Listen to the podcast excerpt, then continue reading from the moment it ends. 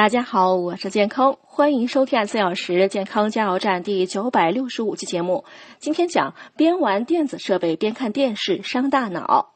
边看电视边用手机收发信息，甚至玩游戏，你可能认为这样做很高效，实际并非如此。这是因为，当集中精力做一件事时，大脑获取的信息被存储在海马体，在这里可进行资料存储和整理，便于记忆。当你在不同屏幕间切换时，信息就会传送到大脑的另一个被称作纹状体的区域，它的作用是规划，不是存储，导致被传送到这里的资料很难回忆起来。经常将信息发送到这儿，会导致大脑尝试将信息存储在错误的区域，反复不停的让大脑重新布线，会降低人的智商。